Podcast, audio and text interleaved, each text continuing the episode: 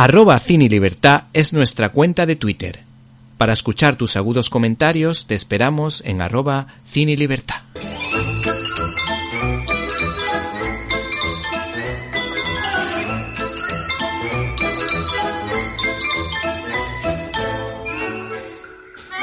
Estás escuchando Directo a las Estrellas. Víctor Alvarado. Se rumorea que nuestro invitado de hoy pueda convertirse en el nuevo 007 con licencia para escribir, pues es el coordinador del libro Sean Connery, el hombre que dijo nunca jamás de Silex Ediciones. Buenas tardes. Hola, buenas tardes, Víctor. ¿Qué tal? Bueno, pues en, primer lugar nos ha llamado la atención este libro coral que está plagado de grandes escritores, periodistas y personas vinculadas al mundo de la cultura como César Antonio Molina o Fernando Alonso Barahona. ¿Por qué pensaste en estos autores para la confección del libro? Bueno, yo lo que hago para confeccionar un libro es convocar a personas, a destacadas figuras de la cultura que han hablado del personaje, que me consta que, conocen su legado cinematográfico en este caso y que pueden aportar un punto de vista estimulante. No solamente es un libro cinéfilo, sino que es un libro de literatura donde hay estilo, donde hay metáfora, donde hay recuerdos, donde hay memoria.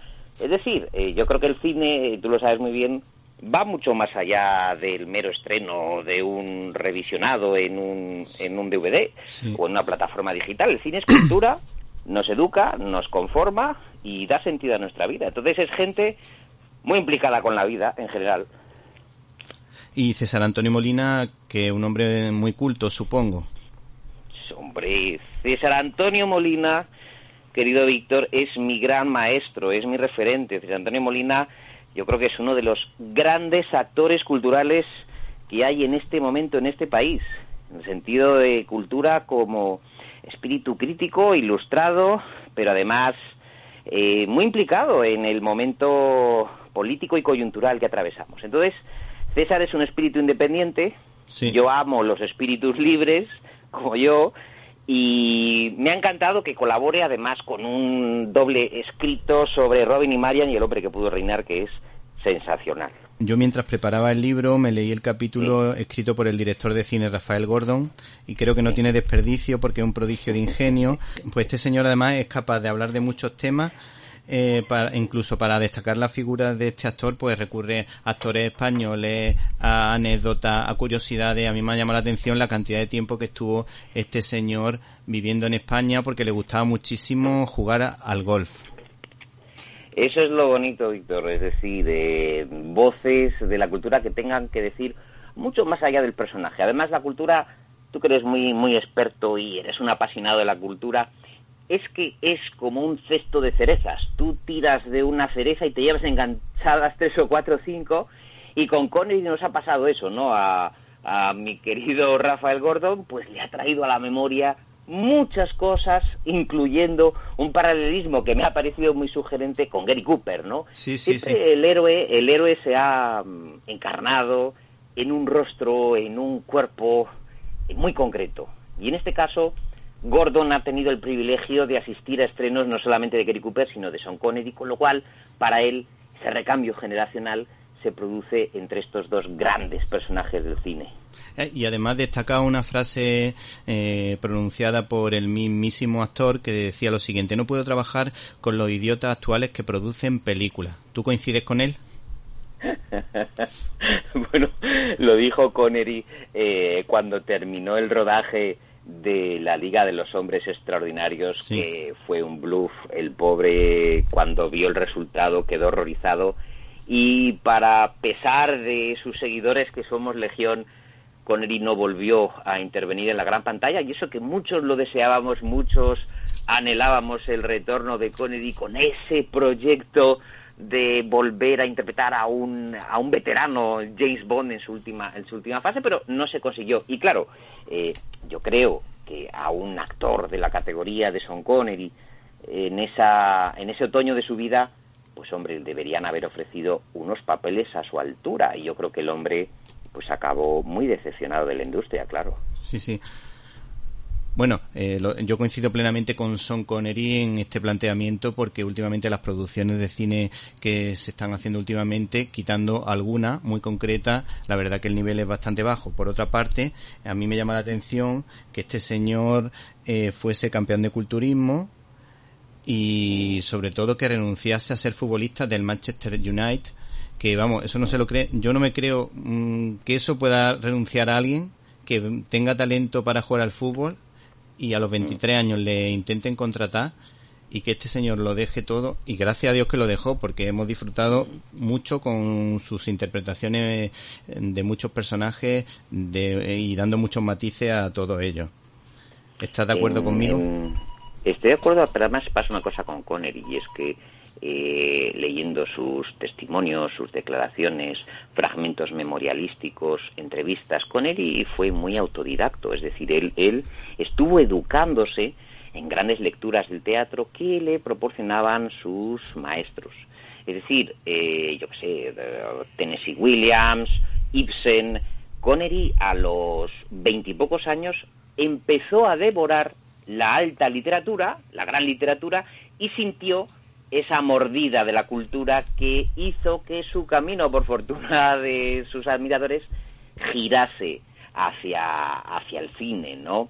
Entonces, por eso yo creo que él, al empaparse tanto de los clásicos, que es una faceta poco conocida de, de Connery, eh, asimiló también esos personajes y, claro, eh, se nota mucho un actor que, como dicen los grandes actores, ¿no? Hay que ir a la obra original, hay que ir a la novela, me tengo que leer el relato de Kipling, del hombre que, quiso ser rey. Eh, todo eso en Connery crea un sustrato, eh, se pregna en su piel, en su musculatura, y Connery se va cargando de significado cultural como si fuese un símbolo de lo que nos gusta a los que amamos el cine y la literatura. Entonces, él, justo en esos años de formación, eh, pues eh, deja eh, la alterofilia, deja la musculación, mm, pero aunque sigue practicando deporte, ya a título individual, pero no de alta competición, y oye, bienvenido fue y así hemos podido disfrutar de su legado. Sí, además resulta bastante curioso el nombre de la, una de las productoras que se fijó en él, porque se titulaba mm, Broccoli Producciones, creo recordar. Mm, sí, es Harry Saltman y Broccoli, que son los productores de James Bond, que hablan con Ian Fleming para llevar a la pantalla las aventuras de 007, tenían en la cabeza entre todos pues a un James Mason que había hecho eh, llamada para un muerto con Sidney Lumet, que era sobre la Guerra Fría, sobre el espía de John le Carré, eh, pero eh, también habían planteado Richard Barton lo que ocurre es que, claro, eh, Connery venía de hacer una película Disney, pero le hicieron una prueba eh, después de que su, agente insistiera y James Mason y Richard Barton, que ya eran talluditos, quedaron relegados para darle una oportunidad en 007 contra Doctor No y ahí eh, Salzman y Broccoli decidieron que durante muchas películas encarnase, pues en mi opinión, el mejor agente 007 que ha dado nunca el séptimo arte. Si tuviésemos que decir o hacer una clasificación de los actores que han hecho de James Bond, esta sería mi clasificación y luego me dices tú lo que te parezca. Roger Moore sería el más simpático, Pierce Brosnan el más elegante eh, y desde luego si hubiese tenido buenos guiones creo que hubiese hecho de un grandísimo James Bond. Eh, Timothy Dalton es el más villano, George Lazenby, conocido en su casa a la hora de comer, pues mm, se nos queda un poquito corto. Además, además, yo creo que un, con un gaditano, pues seguramente haría algún chiste de este señor, porque del Cádiz mismo decían, eh, hay un equipo eh, por el sur de España que no se sabe si juega en primera o en segunda, en segunda o en tercera. Y al final decía, yo no sé ni dónde juega. Claro, se referían al Cádiz. Pues con este señor pasaría precisamente lo mismo. Y luego para mí los dos mejores pues sería Son Connery en Desde Rusia con Amor, porque a mí el Doctor no, no me gusta absolutamente nada. Y sobre todo Daniel Craig en Casino Royale, que es que yo creo que es el que mejor da el tipo, por lo menos a mi juicio. En esta película, a mi mujer que no le gustan las películas de acción y disfrutó muchísimo con este señor y con la película porque para mi gusto es la mejor que se ha hecho.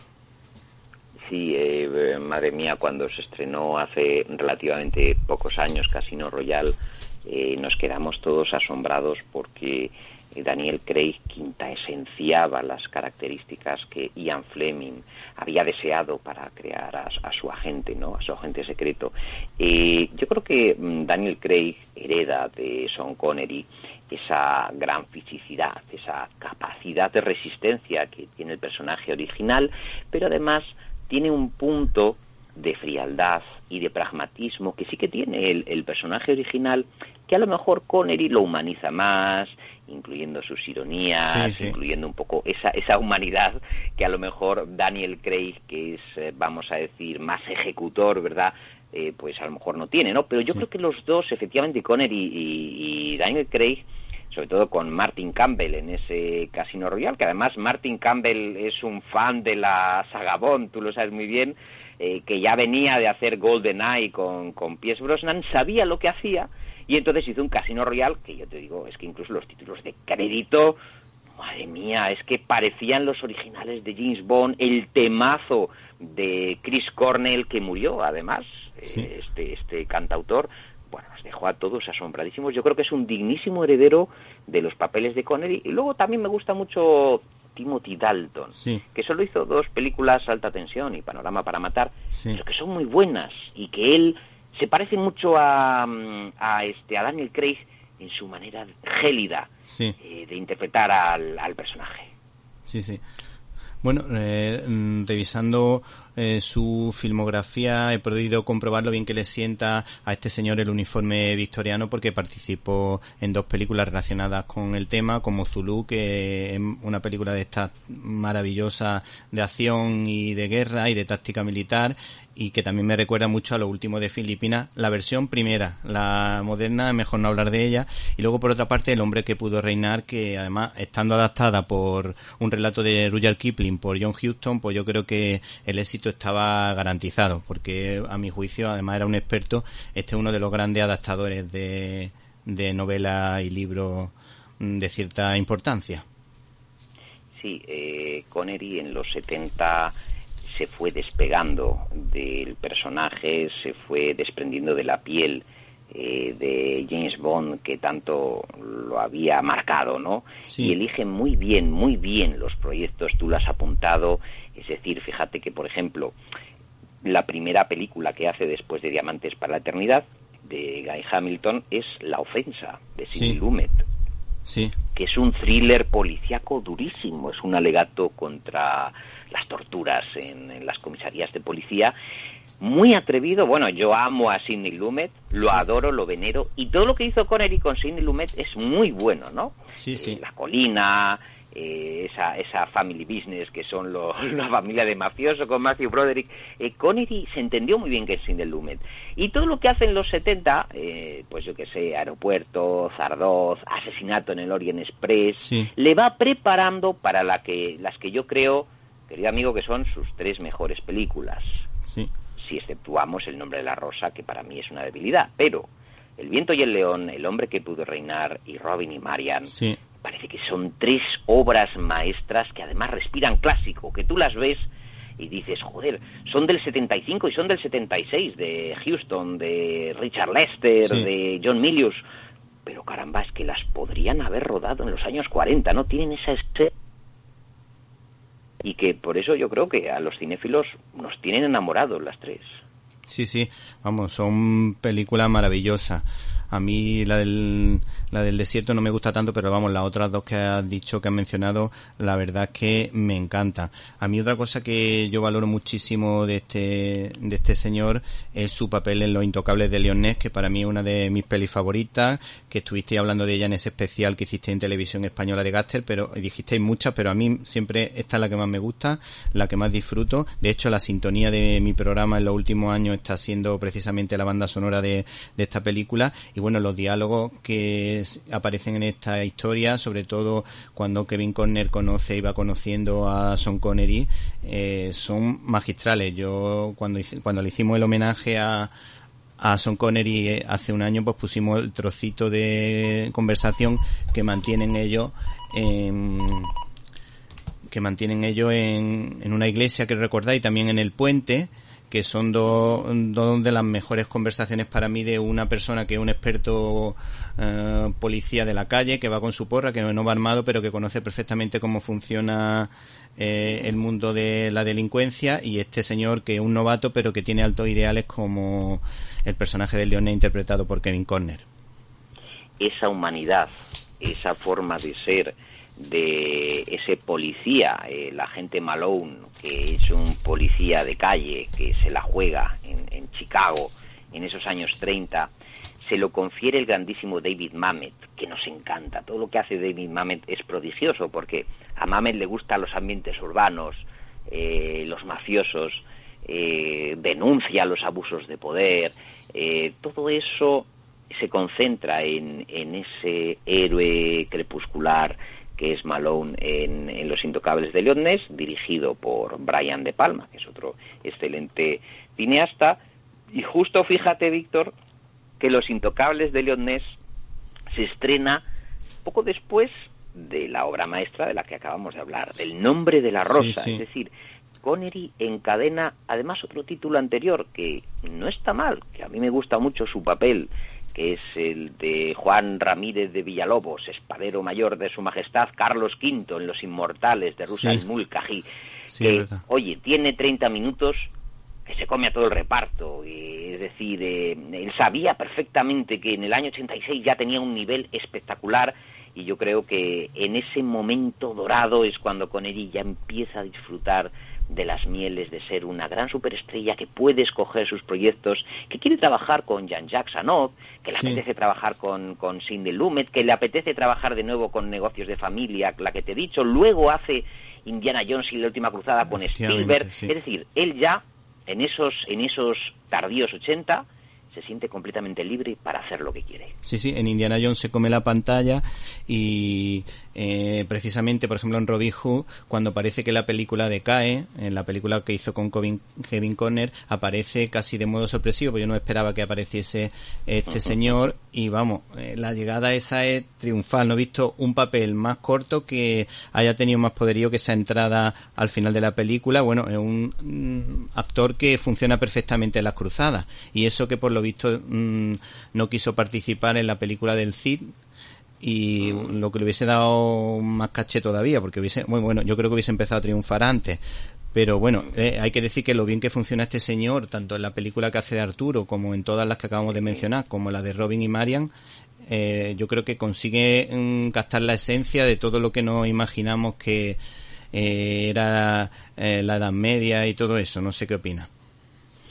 Estoy totalmente de acuerdo en, Robin y Marian. Yo creo que él se quedó eh, con la espinita clavada de interpretar a Ricardo Corazón de León, que aquí lo hizo su amigo Richard Harris, que por cierto, Richard Lester comenta, menos mal que estaba Sean Connery en Robin y Marian rodando en España, porque Richard Harris es uno de los actores más complicados de dirigir de la historia del cine y gracias a que Connery era amigo suyo pudimos mantener un poco el temple en el, en el rodaje. Pasaba lo mismo con Robert Shaw, uf, que era complicadísimo de dirigir, ¿no? Y el pobre Lester se apoyó mucho en, en Sean Connery y es verdad que él representa muy bien a los caballeros medievales. Eh, bueno, el propio y mencionado Juan Ramírez de Villalobos eh, es renacentista, pero tiene ese resabio de, caballero medieval, o en El Caballero Verde, que es una película más bien floja, pero que merece la pena porque Connery eh, interpreta precisamente a ese hombre que aparece de pronto en Camelot que se hace llamar el misterioso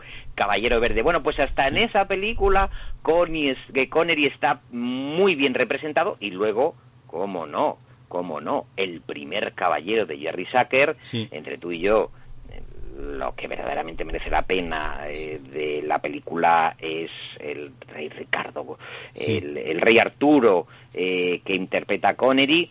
Lo demás, pues bueno, no deja de ser parafernalia, pero ese rey Arturo es que es prodigioso, Víctor. Bueno, yo recuerdo cuando fui a ver la película, que claro, era casi un niño, el aplauso en la película. Yo sé que no es una gran película, pero la gente saltó cuando al final de la historia empezó a aplaudir. Bueno, de estas cosas raras que pasan en Málaga, porque en Málaga eh, somos muy cinéfilos, es una de las ciudades que más cine se ve o que se veía. Y nunca ve a nadie aplaudir, pero con esta película y con algo pasa con Mary, cosa lamentable, también empezó la gente a aplaudir, pero fue por la llegada esa de Arturo que, que era también potentísima. Y luego... Es que mm, fíjate, una cosa que has apuntado, antes, y a mí yo tengo la misma experiencia que tú, se aplaudía en el cine. Yo he vivido esa experiencia, la emoción de los chavales, de los jóvenes que íbamos al cine y que prorrumpíamos en un aplauso eh, emocionado, eso existía porque los héroes de la gran pantalla te traspasaban y tú querías parecerte a ellos y salías con los personajes en tu cabeza y soñabas todo el fin de semana y con la chica y todo eso existía, yo lo he visto y eso que dices de los aplausos de Málaga pasaba en todas las provincias y en, todas partes, Víctor. sí, sí, sí. Bueno, y luego el personaje de Indiana Jones haciendo de padre, corrigiéndolo hasta los momentos más dramáticos que daba. Era una situación cómica, pero a la vez que creíble, porque todo en algún momento nuestra madre o nuestro padre han dicho, niño, ponte derecho, o qué tontería estás diciendo, cállate ya. Y no solo eso, madre mía, la historia maravillosa del arqueólogo Henry Jones, que llevaba toda su vida buscando el santo grial y que es el verdadero hilo conductor. Sí, sí. El padre de Indy es el que les lleva a Tierra Santa a buscar el cáliz de Cristo y al encuentro final con aquel templario y ese mundo impresionante que los nazis, que tú lo sabes muy bien, Adolf Hitler estaba obsesionado con la posesión del santo grial, me parece fascinante y Connery es el eje en torno al cual gira la aventura de, Indiana Jones en busca de su padre que ha ido por fin tras la pista del cáliz de Cristo. Es una historia preciosa. Eh, yo creo que Spielberg, además Spielberg quería a Connery, era fan de Connery, Lucas, que también eh, produce la película con él, el Lucasfilm, eran los dos admiradores de la saga de James Bond, llevaban muchos años pensando, Dios mío, ¿cómo metemos a Sean Connery en nuestras películas, Steven? Y decía, pues George, tenemos que hacer algo. Bueno, pues se reúnen y dicen, ya está, en Indiana Jones y la Última Cruzada, Connery tiene que estar. Y le eligen como padre de, Indiana Jones. Sí, sí. Además que él, no sé si fue, si sería muy practicante, pero sí es verdad que era de origen o de creencia católica y la verdad que lo borda. Y el mensaje eh, que se transmite dentro de ella está muy bien hilado porque Steven Spielberg, a pesar de ser judío, yo creo que tiene muy buena relación con con guionistas mm, católicos como Melissa Mattison y yo creo que es un hombre que, que esa relación entre cristianismo y judaísmo yo creo que la refleja bastante bien en pantalla, aunque de modo sutil, sin que se note demasiado, pero si eh, has tenido esa vivencia cristiana o formación religiosa, pues un poquito va a pillar la onda de por dónde van los tiros. Sí, porque además la, la historia del Santo Grial y de Tierra Santa, la historia de, de la cristiandad y de la ruta que los caballeros templarios eh, trataban de guardar de forma voluntaria. Sabes que en el siglo XIV eh, Felipe IV de Francia pues eh, los exterminó, ¿no? Vivieron un, una época de caza y captura después de que habían sido los que habían protegido eh, esas rutas cristianas a Oriente, ¿no? Es una de esas paradojas de la historia que le interesaba mucho a Spielberg y a tantos amigos que nos gusta la historia y, lo apuntas muy bien. George Lucas y Meno Meyes están muy pendientes de ver el rastro, la huella de esas tradiciones, leyendas de origen cristiano y que en la Edad Media, bueno, es que era la religión predominante en Occidente, ¿no? Y eso ha dejado una impregnación y ha dejado una cultura pues que es no solamente difícil, sino bastante absurdo negar y tapar. Sí, bueno, aquí tengo en la estantería de mi biblioteca un libro de los templarios de Ricardo de la Cierva que lo cuenta perfectamente. Bueno, tú lo has contado brevemente, y, pero este, este añadido que acabo de hacer, pues yo creo que completa todo lo que acabamos de decir sobre las cruzadas porque Ricardo de la Cierva, aparte de ser un gran historiador del siglo XX, pues era un admirador precisamente de, esa, de ese periodo de la historia y de la labor de estos cruzados que, como tú dices, iban voluntariamente. Ya para terminar, si te parece, mm, a mí lo que me ha llamado la atención es cómo este señor, a partir precisamente del hombre que pudo reinar, cómo cambió la mirada, porque tú ves las fotos de las primeras películas y a mí desde luego no me transmiten la profundidad que este hombre ha conseguido precisamente en Lo Intocable de Leonet, en esa bonita historia entre Robin y Marian. ¿Por qué?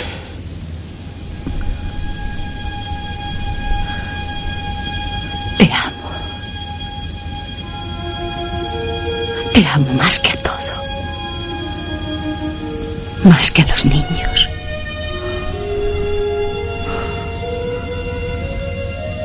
Más que a los campos que planté con mis manos. Más que a la plegaria de la mañana. O que a la paz. Más que a nuestros alimentos. Te amo más que al amor. O a la alegría. O a la vida entera.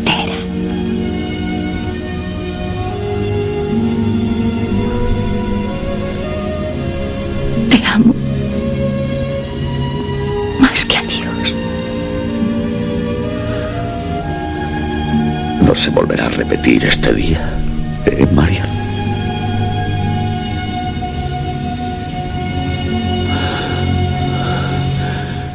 Es mejor así.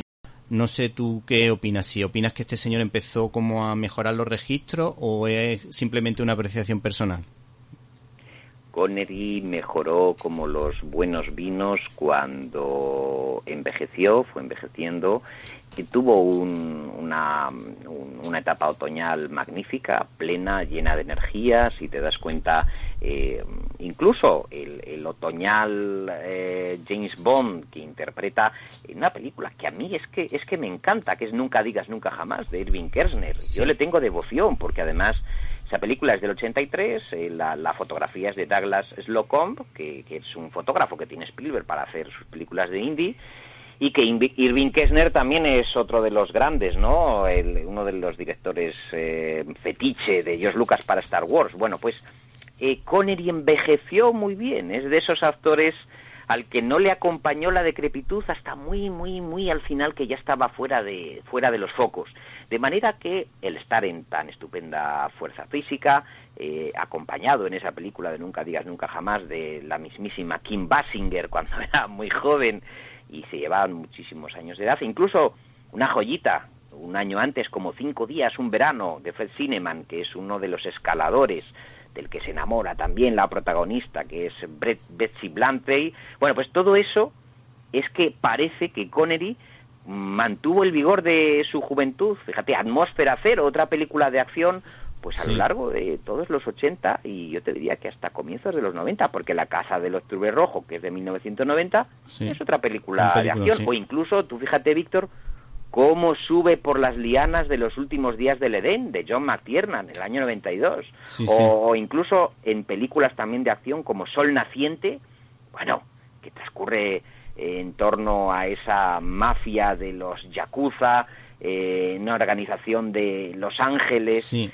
que está amparada por una compañía japonesa, ¿no? Pues es que él hace unas escenas de acción impresionantes hasta bien entrado en los 90 y que culmina con esa peli que es una debilidad mía, que es La Roca, Sí. que te digo yo que Michael Bay tenía pensado, estoy seguro, de hacer un regreso de James Bond a la gran pantalla. Sí, sí. Bueno, a mi hermana precisamente La Roca le encanta esa película. Y por último, te quería preguntar sobre una película que me ha llamado la atención que yo no he visto, que es La Colina, que es la película sí que más me ha llamado la atención de las que no he visto de este señor. Y con eso es terminamos. Una, es una joya antibélica, antimilitarista, pacifista, La colina de Sidney Lumet. El, el guion es de Ray Rigby, basada en su, en su propia obra. Es una joya de la Metro Goldwyn Mayer que fue, fue desconocida, porque aquí en España sufrió esa censura, porque realmente eh, decir que en los campos de prisioneros ingleses en el norte de África Sí. sufrían malos tratos en la Segunda Guerra Mundial, pues era políticamente incorrecto. Sí. Pero ocurría de verdad.